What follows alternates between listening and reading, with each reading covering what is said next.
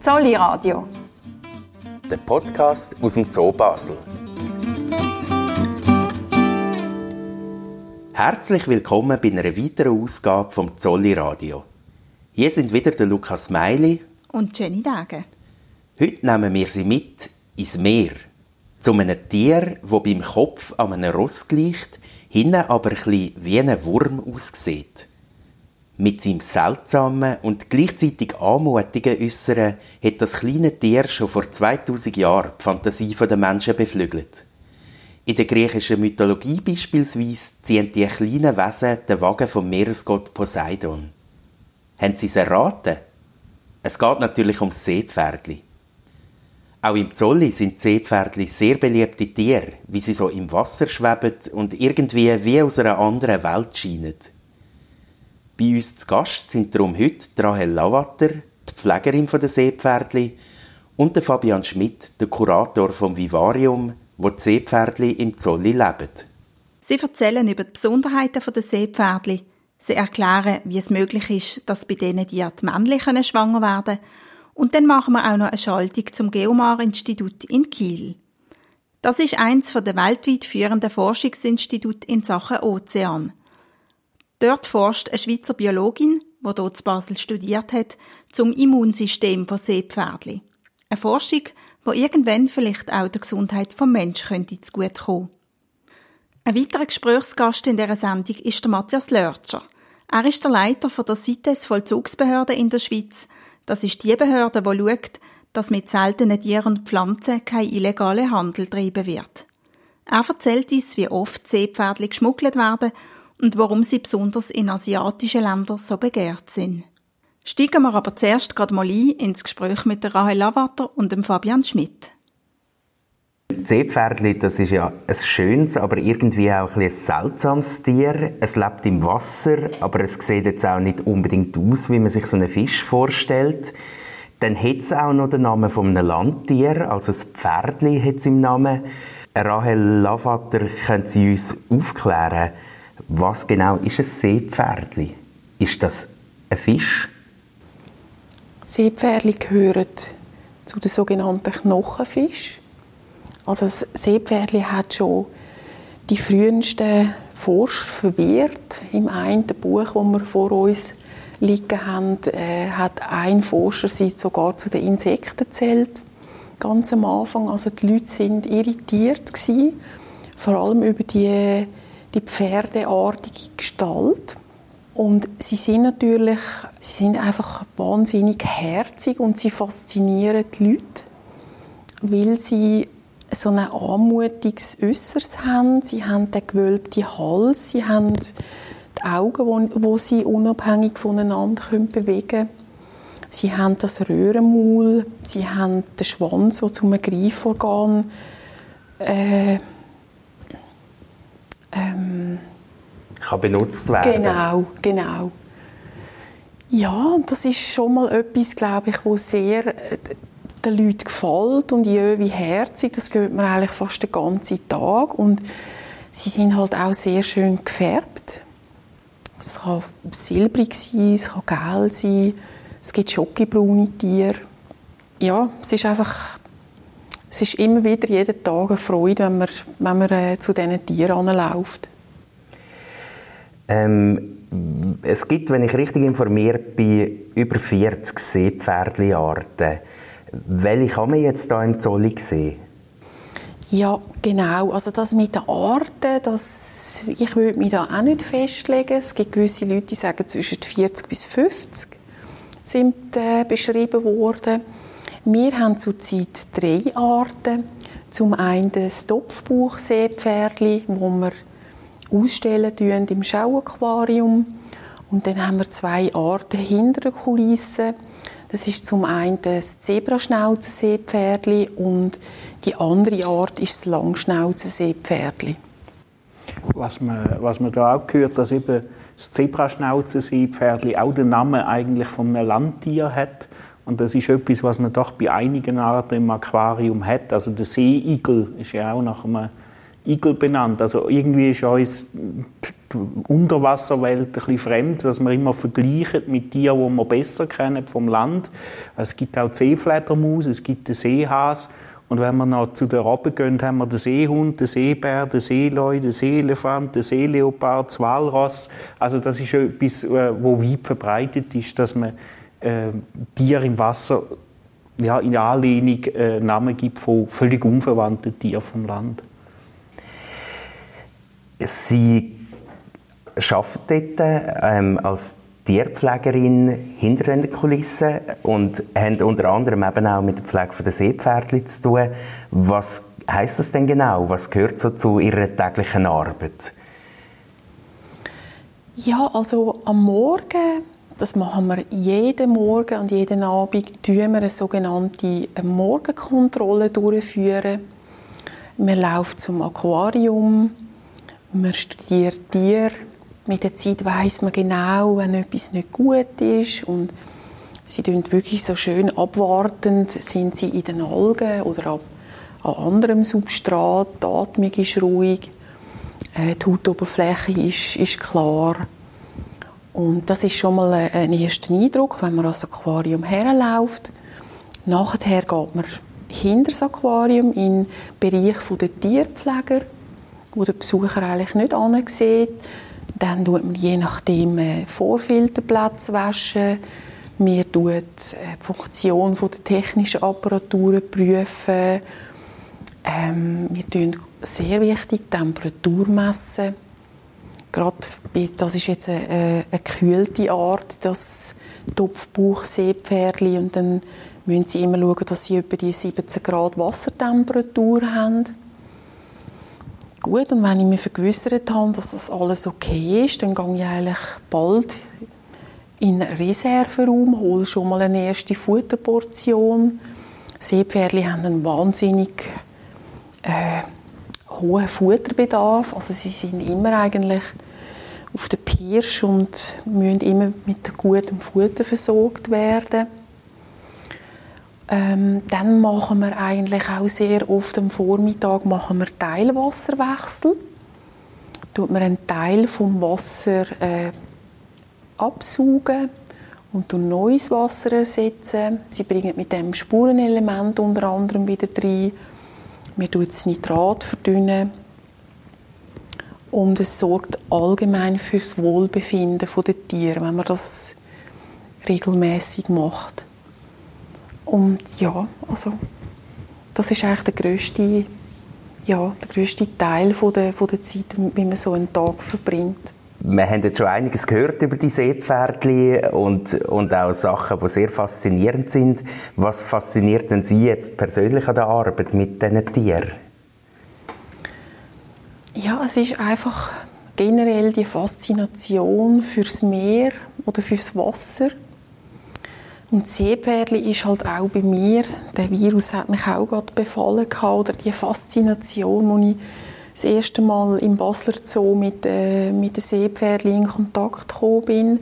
Es ist halt einfach das Äußere, wo irgendwie wie süchtig macht. Es ist etwas Schönes zum Anschauen, etwas Edles, etwas Feines. Und ich habe nie genug gefunden. Also ich freue mich jeden Tag, wenn ich wenn ich wieder kommen kann und sie wieder pflegen kann und es Jungtiere gibt, die man aufziehen kann. Ja, es ist einfach ein Gesamtpaket, das einfach, wo einfach stimmt bei den Seepferdchen. Fabian Schmidt, würden Sie von sich auch sagen, dass Sie süchtig sind nach Seepferdchen? Ich würde sagen, dass ich süchtig bin nach allen äh, Fisch- und Reptilien und Amphibien, weil das alles sehr, sehr spannende Tiergruppen sind. Und äh, von dort her fasziniert mich Seepferdli auch, aber äh, nicht mehr als andere Tiere auch. Also da, da ist Faszination für alle Tiere da. Bei den Seepferdchen kann man ja ein sehr besonderes Balzverhalten auch beobachten. Das können auch Besucherinnen und Besucher, wenn sie Glück haben, äh, können sie unseren Hörerinnen und Hörern das ein bisschen schildern, wie das vor sich geht. Ja, da, da sind Seepferdchen absolut einzigartig im Tierreich, äh, dass letztlich äh, ja, nicht das Weibli, sondern das Männli äh, schwanger, beziehungsweise bei Tieren redet man von Trächtigkeit, äh, also dass Männchen trächtig wird bei den Seepferdchen. Ähm, meistens leben sie schon in Paarbindungen, sonst sucht sich äh, das Weibchen eigentlich dann ein Männchen aus, äh, balzt es an. Das passiert eigentlich, wenn sie, die Eier werden, werden ja weiter vom Weibchen produziert und reifen dort. Und äh, der letzte Schritt ist eigentlich, dass sie äh, Wasser zufügt dem Ei, dass es also flüssig wird. Und dann muss es innerhalb von 24 Stunden geleitet werden und dann geht eigentlich vom Weibli Balz aus. Und äh, das dauert bei den Seepferdchen sehr lang in der Regel. Das kann äh, bis zu neun Stunden gehen, äh, ist, glaube ich, Rekord bei Mengenarten äh, wo sich die Tiere dann wirklich umgarnen und balzen und äh, sehr häufig tun sich dann eben, oder eigentlich immer tun sich mit, äh, mit dem Schwanz ineinander verhaken und schwimmen durchs Wasser. Zwischen ihnen sinken sie immer mal wieder am Boden ab und tun den Boden entlang flanieren. Und äh, meistens, wenn, wenn sie am Aufsteigen sind, kommt es dann irgendwann zur Eiablage und das Weibli übergibt ihre Eier einem Männchen Sie hat so eine Legeröhre und die Legeröhre setzt sie an an der äh, Brust, Bauchtasche vom Mann. Er hat also in seinem Bauch äh, eine geschlossene Tasche mit einer Öffnung oben und dort legt das Weibli ihre Eier drin. Und damit ist für sie eigentlich das Reproduktionsgeschäft abgeschlossen und der Mann trägt in seiner Bauchtasche die Jungtiere aus. Äh, das ist, die Tragzeit ist unterschiedlich. Das hängt von der Art ab. Wir haben schon gehört, es gibt über 40 Seepferdchenarten. Es hängt auch von der Wassertemperatur ab. Je wärmer, desto schneller ist so eine Entwicklung. Also es gibt Arten, da geht das etwa 10 Tage und äh, bei anderen Arten geht es bis zu 6 Wochen. Und dann tut äh, das Männchen im Prinzip die Jungen freisetzen. Die kommen dann aus seiner Brusttasche raus und sind einfach kleine Abbilder von den Eltern. Proportionen stimmen vielleicht noch nicht so ganz. Die Schnauze ist meistens entweder sehr viel länger oder sehr viel kürzer. Äh, aber es sind eigentlich schon kleine, fertige Seepferdchen, so zwischen 6 und 12 mm lang, auch wieder artabhängig. Auf alle Fälle so groß, dass sie eben nicht wie bei vielen Fischen im Plankton mitverdriftet werden, sondern schon relativ stationär können sein und, und äh, auch selbstständig. Also die Eltern kümmern sich nicht mehr um die Jungen, sobald sie freigesetzt sind. Sie haben vorher beschrieben, wie, wie das so, äh, denn die kleinen Seepferdchen so ausgestoßen werden. Ich glaube, das ist so wie wehenartig, werden die so wie rausgepresst. Ähm, äh, hat jemand von euch das schon mal können beobachten Live? Leider noch nie. Noch nie in diesen ganzen, in diesen ganzen Jahren. Ich glaube einfach, es passiert sehr oft über die Nacht, wenn wir äh, selber daheim sind. Und am Morgen, wenn man kommt, sieht man dann die Jungtiere im, äh, im Aquarium rumschwimmen. Was ist das für Sie, so ein Moment, wenn Sie so am Morgen eben in die Zolle kommen und dann sehen Sie, aha, da ist jetzt etwas passiert über Nacht? Ja, es ist immer wieder faszinierend, wenn man eben der Herr Schmidt hat es gesagt, das sind fertig ausgebildete Seepferdchen. Es ist alles da, es ist perfekt. Es ist einfach immer wieder eine, eine riesengroße Bewunderung und Faszination und natürlich auch eine Freude. Dann kann man wieder etwas abschöpfen von den Jungtieren und kann sie versuchen groß zu ziehen. Ja.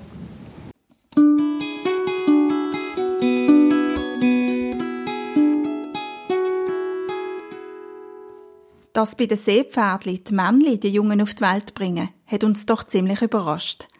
Wir haben eigentlich gemeint, im Tierreich gäbe es eine klare Rollenverteilung und es seien die Mütter, die sich von A bis Z um die Jungen kümmern.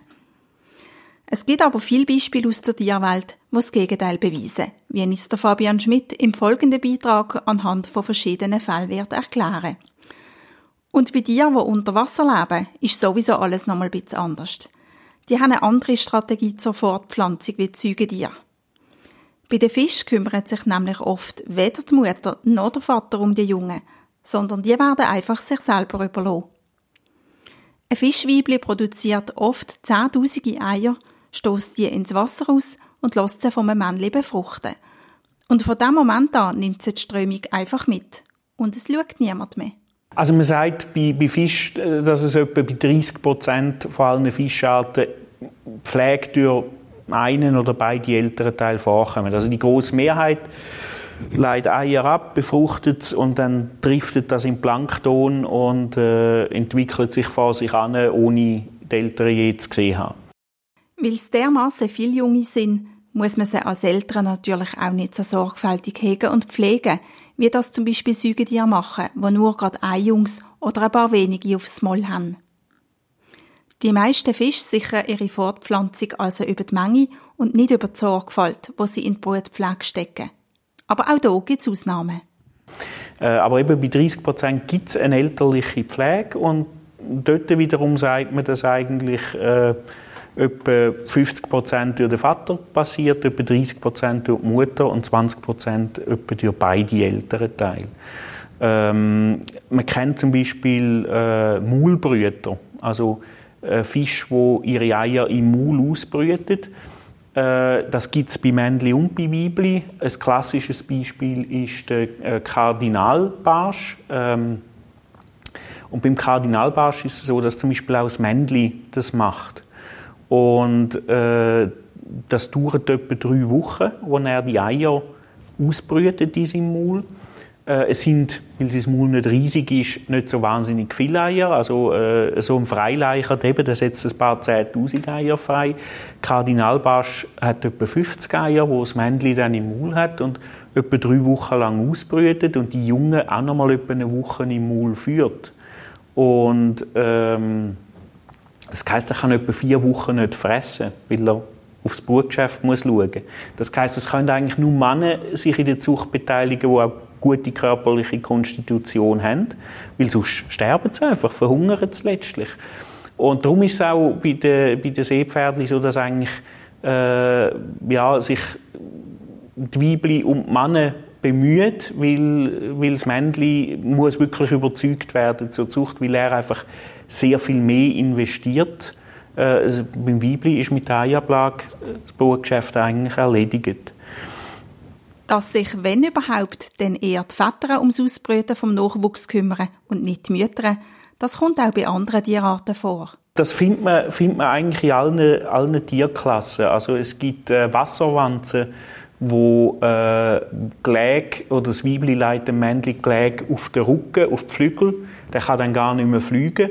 Äh, der kann nicht mehr groß abtauchen in seinem Wasser, sondern bleibt eigentlich unter der Oberfläche, um die Eier mit Zustoffen zu sorgen und hat das ganze Buchgeschäft lastet im wahrsten Sinne von Wort auf seine Schultern. Es gibt dann auch äh, Beispiele, zum Beispiel Blatthühnli. Äh, ist so ein etwas Ähnliches wie ein Taucherli bei uns, also ein Blässhuhn. Verwandtschaft. Äh, da gibt es tropische Arten in Südamerika, in Asien und in Afrika. Und die sind tatsächlich polyandrisch. Das heißt, es, es, Weibli hat mehrere Männer. Die unterhalten also ein Mannenharem. Und leitet jedem Mann Eier ins Nest. Und der Mann brütet die aus und ist für die ganze Jungenversorgung dann allein zuständig. Äh, und das Weibli kümmert sich gar nicht darum. Und gerade so, äh, wenn, die, wenn so junge äh, Blatthühnchen Gefahr weitert, dann äh, nimmt das unter die Flügel auf und äh, das ist dann, wenn er so vier Junge unter den Flügel hat, eine ziemliche Last. Man sieht dann nur so Beine, Zechen abhängen von den Jungen. Das ist also ein herrliches Bild. Ähm, man sieht es auch bei ähm, Säugetieren. Äh, dort ist es aber eigentlich immer so, dass der Mann einfach hilft. Also bei den, bei den Vögeln muss man sagen, dass in der großen Mehrheit der Fälle äh, beide Elternteile sich darum kümmern, also äh, Männli und Weibli, dass wirklich nur das Männli das allein macht, das ist auch die Ausnahme. Und bei Säugetieren ist es eigentlich eher äh, die Ausnahme. Äh, man findet es bei ein paar Nagetieren, man findet es bei vor allem Hundeartigen, also wenn man an Füchse denkt, äh, Wölfe denkt, wo äh, das Männchen mithilft bei der jungen Aufzucht. Also dort ist es eigentlich nie so, dass der Mann das allein macht, sondern er hilft immer mit. Und dann äh, der dritte Punkt sind Primaten und dort dann auch nicht nur wir, sondern äh, am bekanntesten vielleicht bei den Krallenäffli, wo äh, das Weibli die Jungtier eigentlich nur zum Säugen zu sich nimmt und dann wieder abgibt und äh, durch die Gegend werden vom Männchen. Der hat es dann Huckepack und der muss die ganze Last tragen.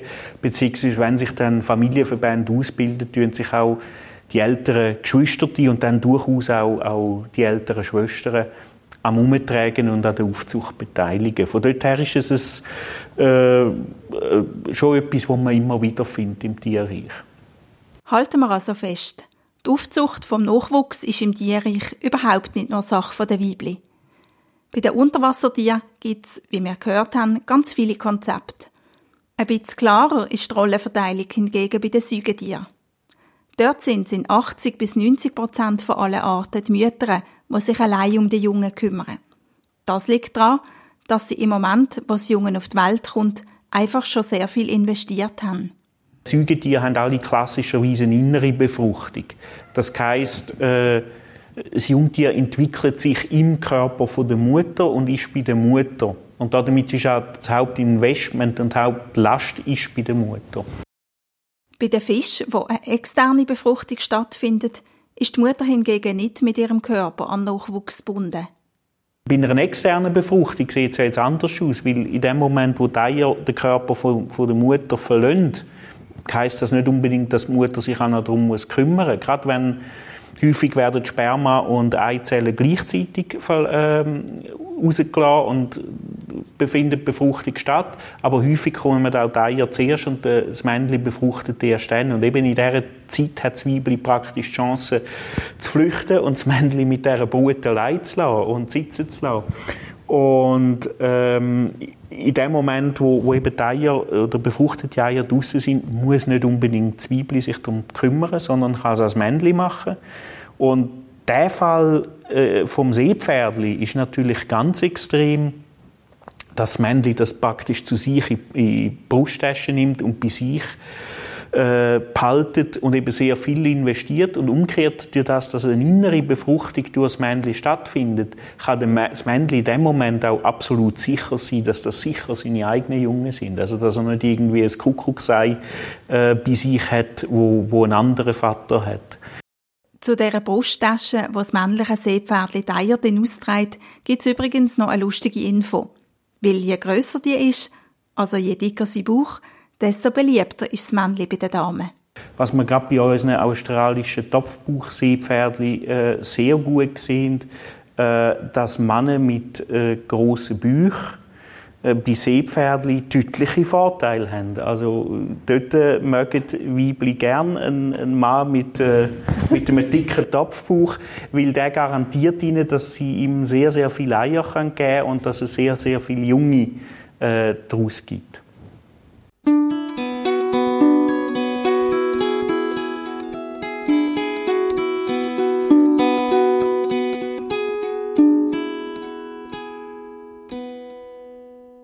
Dass bei den Seepferdchen die Männchen schwanger werden, ist auch für die Forschung ein sehr spannendes Phänomen. Und zwar fragt man sich, wie es möglich ist, dass das Männchen der Embryo nicht abstoßt, also das eigentlich fremde Gewebe mit seinem Immunsystem nicht bekämpft. An genau dieser Frage forscht Schweizer Meeresbiologin Olivia Roth am Geomar-Zentrum in Kiel. Das Geomar-Zentrum ist eines der fünf bedeutendsten Zentren für Meeresforschung auf der ganzen Welt. Olivia Roth, die dort in Basel Biologie studiert hat, befasst sich dort mit mariner Evolutionsökologie. Wir haben per Videocall im Norden von Deutschland angerufen und haben von Olivia Roth einen Einblick bekommen in ihre Forschung. Für Olivia Roth ist Seepferdli ein wahnsinnig spannendes Tier, zum daran forschen. Dass bei den Seepferdli die Männchen schwanger werden, ist im Tierreich absolut einzigartig. Das gibt sonst nur bei den Verwandten der Seepferdli, den Seenadeln. Schwanger sein, hat uns Olivia Roth erzählt, ist für den Körper und für das Immunsystem nämlich eine echte Herausforderung. Wenn man sich eigentlich vorstellt, was das Problem ist bei einer Schwangerschaft, dann ist es so, dass es eigentlich ist eine Organtransplantation. Also wenn ihr euch vorstellen, wenn man ein Embryo hat, dann ist der Embryo nur zur Hälfte mütterliches Gewebe, zum Beispiel bei uns Menschen, und zur Hälfte väterlich abstammendes Gewebe. Und das heißt eigentlich, wenn das Gewebe in einem selber drin wächst, dann wird es wie bei einer Organtransplantation normal zu einer Abstoßung kommen. Weil das Immunsystem immer gegen, gegen Fremd eigentlich reagiert. Und jetzt ist es aber so, dass eine Schwangerschaft, dass mit der stattfinden muss es Anpassungen im Immunsystem geben, damit der Embryo toleriert werden kann. Und darauf forschen wir eigentlich. Bei den Menschen ist es so, dass während einer Schwangerschaft das Immunsystem abreguliert wird. Wegen dem sind schwangere Frauen beispielsweise auch anfälliger auf Krankheiten. Zusätzlich gibt es in der Gebärmutter einen Bereich, wo nicht erkennt, ob körpereigenes oder fremdes Gewebe vorhanden ist. Es fehlen dort die bestimmten Rezeptoren, wo Fremdkörper feststellen können. Und weil die Rezeptoren dort fehlen, wird eben auch fremdes Gewebe toleriert. Zum Verstehen, was Olivia Roth gerade weiter erklärt, müssen wir kurz einen ziemlich komplizierten Begriff einführen. Er heißt Haupthistokompatibilitätskomplex. Der Haupthistokompatibilitätskomplex, das ist der Name für eben die Rezeptoren, die körpereigene und körperfremde Gewebe unterscheiden können. Und bei der Seenadel und bei der Seepferde, wenn wir es herausgefunden haben, ist, dass genau der Haupthistokompatibilitätskomplex verloren gegangen ist im Genom. Das heißt, die hinten gar nicht. Und unsere Vermutung ist jetzt, dass aus dem eigentlich die männliche Schwangerschaft können evolvieren Also dass zuerst der Haupthistokompatibilitätskomplex verloren gegangen ist und sich dann aufgrund von dem können die einmalige männliche Schwangerschaft evolvieren. Und dass darum dort Männchen eigentlich fähig sind, die fremden Embryonen in ihrem Körper zu akzeptieren. Wenn im Körper der Seepferdli also die Rezeptoren fehlen, wo körpereigene und körperfremde Gewebe unterscheiden können, dann müsste man doch eigentlich annehmen, dass sie viel anfälliger auf Krankheiten müssten sein. Das ist aber nicht so. Und gerade darum ist es für Olivia Roth so ein spannendes Forschungsfeld. Und es scheint aber so zu sein, dass jetzt die Seenadel und Seepferde nicht sehr viel anfälliger sind für Krankheitserreger ob das jetzt ähm, Bakterien oder Viren oder auch große Parasiten sind, sondern dass die eigentlich relativ gut überleben. Und die Frage ist natürlich jetzt, hat es eine Kompensation gegen die Evolution? Also kann es sein, dass sich gewisse andere Teile im Immunsystem zum Beispiel erweitert haben, wo wichtiger geworden sind eigentlich in der Evolution, dass die gewisse Funktionen können übernehmen Dass das Immunsystem der Seepferdli offenbar trotz diesen fehlenden Rezeptoren gut funktioniert, das könnte auch für Erkenntnisse in der Humanmedizin interessant sein. Gerade für die Bekämpfung von Krankheiten, die eben das Immunsystem angreifen. Was wichtig ist, ist, dass man herausfindet, welche Bestandteile vom Immunsystem haben sich verändert. Also was ist eigentlich notwendig, dass man im Immunsystem, dass man leben kann ohne die Teile von dem Immunsystem. Und darum fokussieren wir uns jetzt auch ähm, auf das angeborene Immunsystem und auf ganz viele andere Netzwerk, wo halt in dem komplexen Immunsystem drin sind und schauen, was hat sich wirklich verändert. Sind vielleicht gewisse ähm, Netzwerke expandiert worden, sind die wichtiger worden in, dem, in der Evolution, in dem Verlust von dem MHC. Und so könnte man eine Erkenntnis gewinnen, jetzt gerade wenn es darum geht, zum Beispiel gegen ähm, HIV eine Immunabwehr ähm, zu machen, welche Bestandteile im Immunsystem könnten vielleicht medikamentös gestärkt werden. Oder man könnte im besten Fall auch herausfinden, was man bei Organtransplantationen unternehmen könnte, damit das menschliche Immunsystem das neue Organ nicht abstößt. Natürlich ist es momentan ein Riesenproblem, dass das Leben lang muss man nachher Immunsuppressiva nehmen, nach einer Organtransplantation. Und ultimativ, wenn man wirklich genau verstehen was da passieren könnte, könnte man vielleicht wirklich direkt gewisse Teile vom Immunsystem eigentlich boosten, also optimieren, verstärken, dass ähm, vielleicht Immunsuppressiva nicht mehr gleich notwendig wären. Aber das ist schon sehr äh, Zukunftsmusik. Also, mal schauen. Der Olivia Roth ist es wichtig zu sagen, dass sie mit ihrem Team Grundlagenforschung macht. Also, dass sie nicht die Spezialistinnen und Spezialisten sind, die in den nächsten Jahren eine neue Therapie, zum Beispiel gegen HIV, werden herausbringen. Trotzdem kann ihre Forschung mit Seepferdli und Seenadeln helfen, auch das menschliche Immunsystem besser zu verstehen. Für ihre Forschung werden sie übrigens künftig auch mit Seepferdli aus dem Zolli arbeiten. Das Geomar-Institut und der Zoo Basel haben schon länger eine Kooperation. Bis jetzt tauschen sie Wissen aus und künftig auch Tiere. Und dann war eigentlich die Idee, wie der Zoo Basel wirklich sehr extrem gut ist drin, ähm, Seepferdchen zu züchten und auch mehrere Arten von Seepferdchen hat. Und die erfolgreich kann züchten, was sehr schwierig ist. Das sind tatsächlich sehr anspruchsvolle Tiere, die mehrmals täglich gefüttert werden. Und ähm, Und wir können da nicht unendlich viele Arten jetzt halten in unseren Aquarien, weil wir relativ viel Tier brauchen und relativ wenig Platz haben. Und so ist die Idee eigentlich aufgerufen, wenn wir nicht wollen, ähm, Arten austauschen also dass vielleicht wirklich mehr vom Zoo Basel Nachzuchten von gewissen Seepferdchenarten würde überkommen und mehr, aber wenn der Zoo Basel Interesse hat, auch ähm, ihnen würde Arten geben, die wir in der Ostsee haben, die wir da im, bei uns im Labor eigentlich züchten. Und dass wir eigentlich zuerst mal anfangen mit dem Austausch von dir, aber durchaus zum Beispiel auch ähm, unsere Forschung haben mal im Zoo Basel vorstellen und vielleicht zeigen, was machen eigentlich wir, um da auch Verbindung zu haben.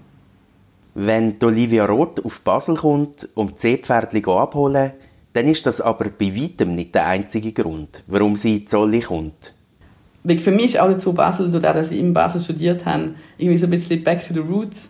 Und ähm, jetzt im Sommer, wo ich zu Basel war, ist tatsächlich der erste Gang in der Schweiz ist eigentlich ein Zoo gewesen, zusammen mit meinem Sohn, der auch sehr ähm, an Tier interessiert ist und speziell an Fisch natürlich.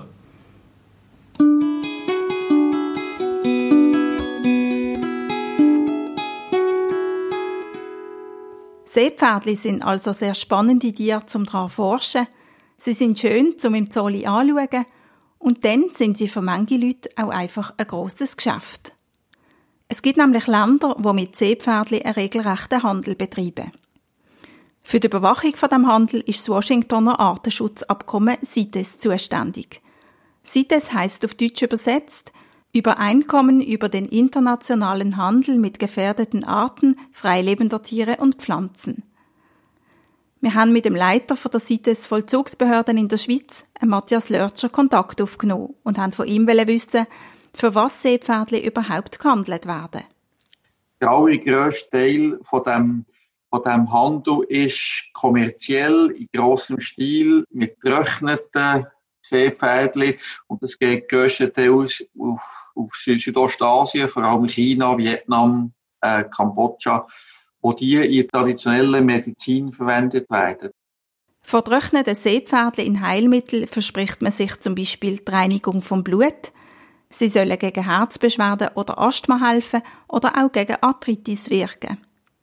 Gefangen und exportiert werden sie vor allem aus Südostasien die Länder, wo, wo viel fahren, das ist vor allem in, in Asien, äh, Thailand, äh, Vietnam, auf den Philippinen wird da noch gefischt.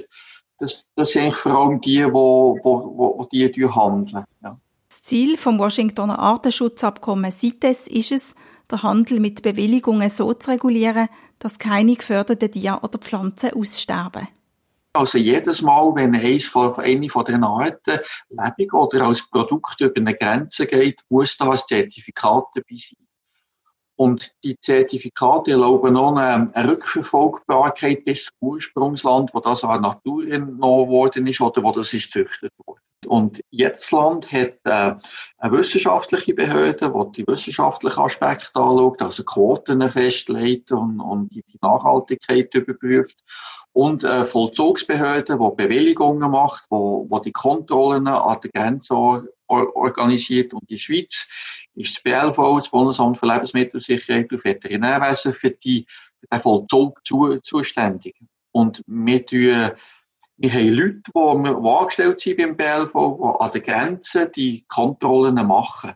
Der Zoll äh, sieht, was kommt. Es muss angemeldet werden beim, beim, beim Zoll. Also jede Sendung muss angemeldet werden und die Meldung wird nachher an die Kontrollstellen übermittelt und die, dort werden nachher die Sendungen, die lebenden Tiere, die Pflanzen, die Produkte müssen auch gezeigt werden und werden dort physisch kontrolliert. Und so tun wir sicherstellen, dass was in die Schweiz kommt, legal ist. Mit illegal gehandelten Seepferdchen hat man hier in der Schweiz fast nie zu tun. Es kam höchst selten mal vor, dass man zum Beispiel einen Schlüsselanhänger fand mit einem eingeschweißten Seepferdchen drin. In Ländern wie China zum Beispiel, wo Seepferdchen im grossen Stil importiert werden, ist so eine Kontrolle aber extrem wichtig. Seitdem geht es nicht darum, den Handel ganz zu verbieten, weil dann würde er einfach im Keimen stattfinden, sondern ihn möglichst nachhaltig zu gestalten. Und wenn er nachhaltig ist, dann haben, haben Leute ein Einkommen, dann haben die Arten weiterhin ihren Lebensraum und, und eine nachhaltige Nutzung kann also durchaus einen positiven Effekt haben auf, auf bestimmte Arten. Ein gutes Beispiel für einen sinnvollen, nachhaltigen Handel, wo Tier, Pflanzen und Menschen zugutekommt, ist der Handel mit Krokodilleder vom amerikanischen Alligator. Das ist die Art, die am häufigsten weltweit gehandelt wird bezüglich eben Reptilleder. Ich habe gesagt, kommen über, über eine Million Uhrenarmbändchen, größte aus Alligator in die Schweiz jedes Jahr. Und, und, und wenn ihr in Louisiana den, den Sommer reist, habt ihr überall von den Alligatoren. Und das ist, das ist der Grund dafür, ist, dass das einfach ein, ein stark, über, stark überwachter, gemanagter und gemonitorter Handel ist. Und dort für diesen Handel gibt es nach wie vor grosse Sumpfgebiete, wo, wo, die, wo die Art vorkommt, zusammen mit allen anderen Arten, die in diesen Sumpfgebieten vorkommen. Also äh, eigentlich ganz plakativ gesagt, dass wenn man ein Uhrenarmbändchen aus Krokodilleder hat, dann tut man Arten und Habitat schützen, eigentlich, was, was, was nicht so auf den ersten Blick intuitiv ist. Oder? Übersetzt aufs Seepferdli würde das also bedeuten, die Bestände in den Ländern gut zu überwachen – zu wissen, wie viele es wo noch hat und wie viele man dürfen entnehmen. Und dann beim Fischen gezielt Seepferdli holen. Oft ist nämlich das Problem, dass Seepferdli beim Fischen mit Schleppnetz einfach mit im Netz landen und so mehr gefangen werden als ursprünglich vorgesehen. Mit einem überwachten und gezielten Fang könnte also auch der Lebensraum der Seepferdli geschützt werden. Also zum Beispiel Korallenriff oder Seegraswiesen. Der Matthias Lörtscher sagt, eine konstante Kontrolle von der Fischerei sei wichtig. Noch viel wichtiger als ein absolutes Fangverbot.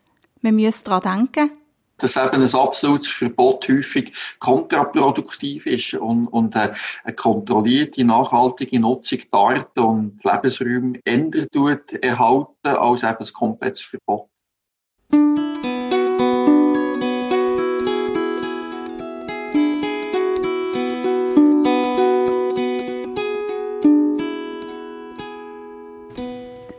Wir sind wie immer durch die Zolle gelaufen und haben noch Besucherinnen und Besucher nach ihren Fragen ähm, zum Seepferdli befragt. Und da ist auch einiges zusammengekommen. Und die würden wir Ihnen jetzt auch noch gerne stellen. Und ich würde sagen, wir schießen doch einfach mal los. Haben die Seepferdli eigentlich Feinde im Wasser? Äh, ja, sie können von, von Blattköpfen zum Beispiel gefressen werden. Blattköpfe? Das, das sind äh, meint ihr auch Knochenfisch, Blattknöpfe, Blattköpfe. Anglerfisch könnt ihr nachstellen. Grosse Zackenbarsche zum Beispiel auch. Ja, und wenn man über die Fische rausgeht, gibt es auch Seevögel, wo zum Beispiel, also gerade das australische Topfbuchseepferdli ist, ist eine sehr bevorzugte Beute von den Zwergpinguinen, die im gleichen Lebensraum der australischen Küste vorkommen. Die fressen da gerne Seepferdli. Können die kleinen Seepferdchen sich selber verteidigen? Das geht eigentlich über Tarnung äh, in allererster Linie.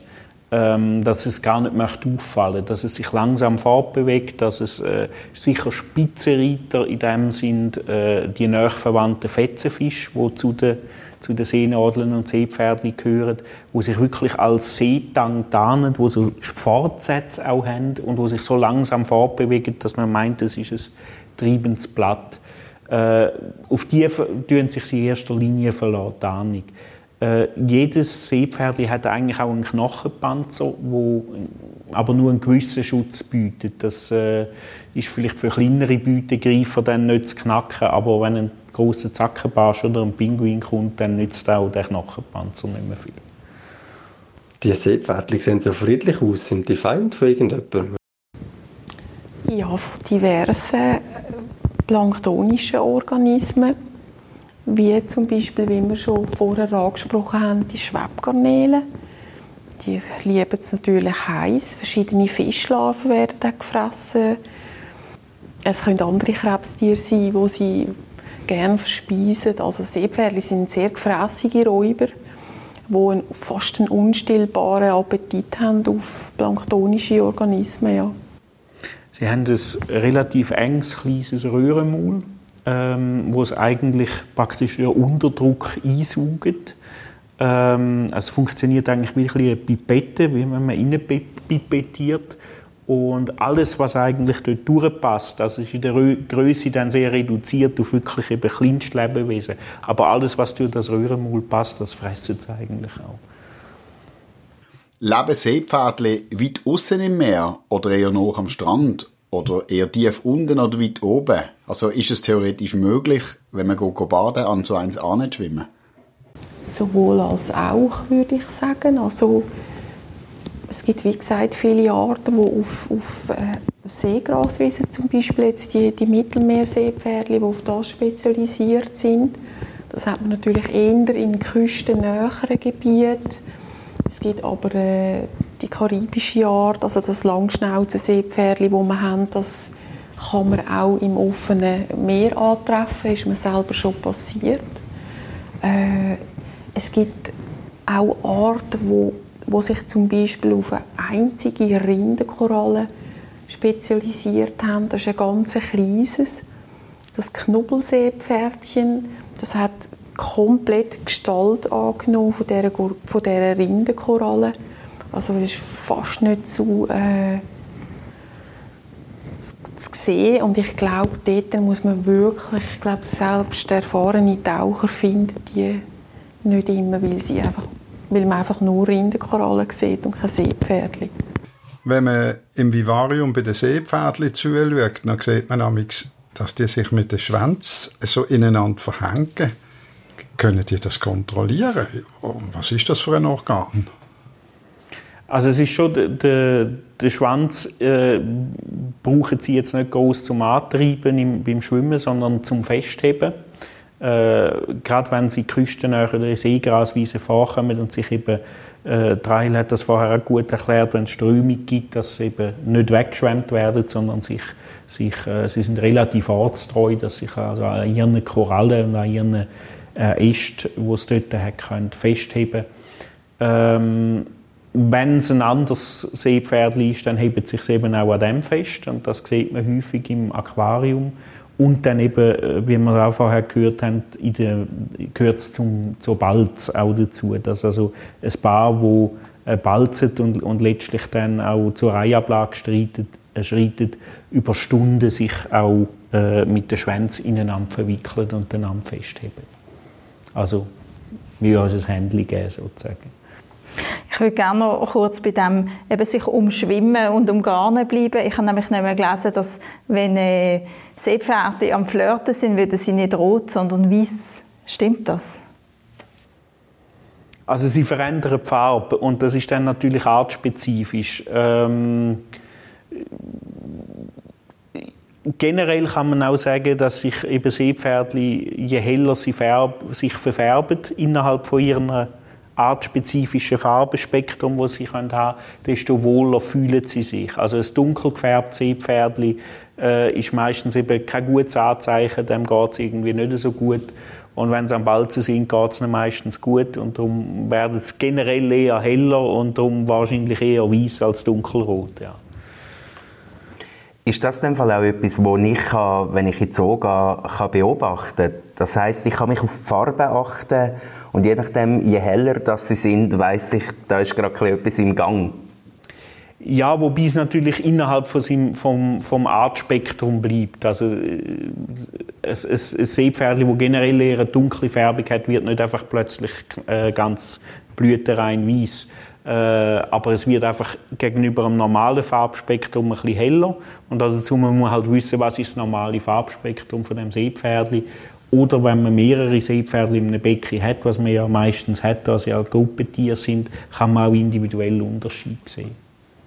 Und äh, also gerade wenn man zwei Seepferdchen sieht, wo sich äh, am, am, Schwanz heben und so durch das Aquarium gleitet und ein bisschen heller gefärbt sind als die anderen, dann kann man davon ausgehen, dass das ein Männchen und ein Weibchen ist, wo äh, gerade zur Eiablage streiten aber eben ähm, man kann dann stundenlang warten, bis da dazu kommt, weil das, das dauert wirklich lang bei den Seepferden. Zum Schluss von dieser Sendung gibt es wie immer den Beobachtungstipp. Wir haben jetzt viel über Seepferdli-Schwangerschaften gehört. Dass es aber überhaupt zu einer Schwangerschaft kann kommen wenn sich zuerst mal zwei Seepferdli finden. Rahel Lavater erklärt, wie man das Balzspiel der Seepferdli beobachten kann. Also bei uns, bei uns beim Schauaquarium können sie wirklich, haben sie sehr gute Chance, egal ob es am Morgen ist oder in am Nachmittag, die Tiere zu sehen, weil sie machen am Morgen, sie machen am Nachmittag. Also die Chance ist wirklich groß, dass man das Baldspiel kann beobachten kann. Rahel Lavater und Fabian Schmidt, merci vielmals, dass Sie sich Zeit genommen haben und uns da eigentlich unter Wasser genommen haben zu diesen faszinierenden Tieren. Ja, jetzt bleibt uns eigentlich nur noch etwas, dass wir ans Schauaquarium gehen und gehen schauen, was für Farben die Seepferdchen jetzt gerade im Moment haben und wer da mit wem genau umschwimmt. Zolli Radio. Der Podcast aus dem Zoo Basel.